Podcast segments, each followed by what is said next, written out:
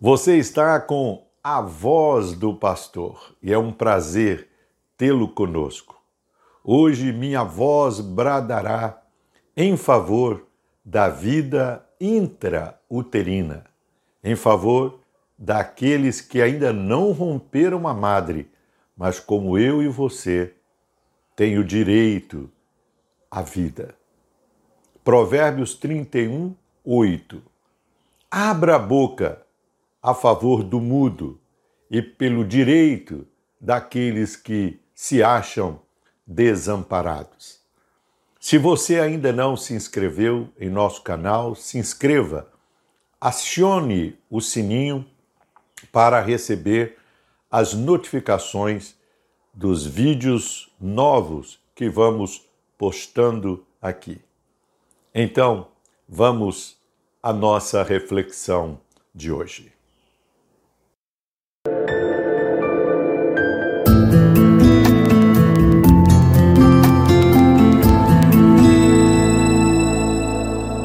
Podemos, moral e legalmente, enquanto sociedade, sociedade organizada, ou representados pelo Estado, decidir sobre quem deve viver ou morrer quando ainda se encontra naquele estágio da vida que se desenvolve no ambiente mater, onde ocorre a gestação? Para a maioria dos brasileiros, não. Até mesmo por uma questão legal, pois a lei do país considera crime a prática do aborto, exceto, todavia, em condições especiais bem definidas por ela.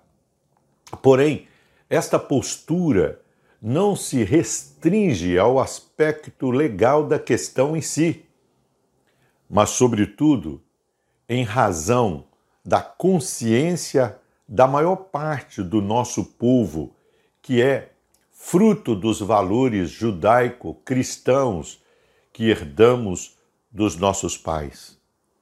Os que defendem que temos o direito de decidir quem deve viver ou morrer no ambiente da vida intrauterina, isto é, aqueles que estão no útero materno, afirmam que, enquanto lá, o ser ainda não é pessoa. Veja o que nos apresenta o colunista Felipe Lima, do jornal Gazeta do Povo, que apresenta em seu artigo o argumento daqueles que são defensores do aborto. Diz ele, abre aspas, para contornar esta observação irrefutável, defensores do direito ao aborto têm recorrido a teorizações sobre o que constituiria uma pessoa, usando este conceito como definidor do momento em que alguém se torna sujeito de direitos. Arbitrariamente, define-se, por exemplo, que um ser humano se tornaria pessoa na hora do nascimento ou a partir do ponto em que adquire consciência de si mesmo. Antes disso, é um ser humano, numa concessão que afirma a ciência sobre o status do embrião e do feto. Mas não é pessoa. Por isso, não tem direitos e, consequentemente, poderia ser eliminado. Fecha aspas. A ciência, todavia, está com a Bíblia ao atestar que o surgimento de um novo indivíduo com um código genético único acontece desde o encontro dos gametas masculino e feminino, isto é, desde a fecundação, quando o óvulo se torna zigoto. A Bíblia afirma que Deus reconhece a pessoa quando ainda no ventre materno. Ele se relaciona com ela considera o seu tempo enquanto no ventre parte de seu plano e de sua agenda em relação a ela. Deus testifica acerca de pessoas que ele mesmo as chamou quando ainda estavam no útero de suas mães. Um exemplo clássico é o de Jeremias, Jeremias 1:5 e do apóstolo Paulo, Gálatas 1:15. Por esta razão, cremos que o aborto não implica somente na morte de um ser humano, mas também no comprometimento dos planos e propósitos de Deus para com sua vida. Encerro citando Davi, o rei de Israel. Abre aspas. Pois tu formaste o meu interior, tu me teceste no seio de minha mãe.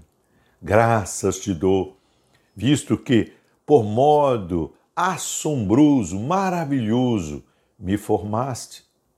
As tuas obras são admiráveis e a minha alma o sabe muito bem.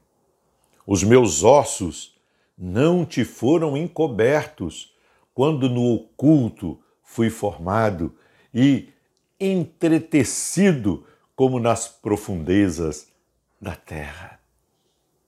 Os teus olhos me viram, a substância ainda informe, e no teu livro foram escritos todos os meus dias, cada um deles escrito e determinado, quando nenhum deles havia ainda. Salmo 139, versos de 13 a 16. Sim, a vida intrauterina, ainda no útero materno, tem sentido e significado para Deus. Não resta nenhuma dúvida e deveria ter sentido e significado para nós também. Que Deus te abençoe. Até a nossa próxima edição. Amém.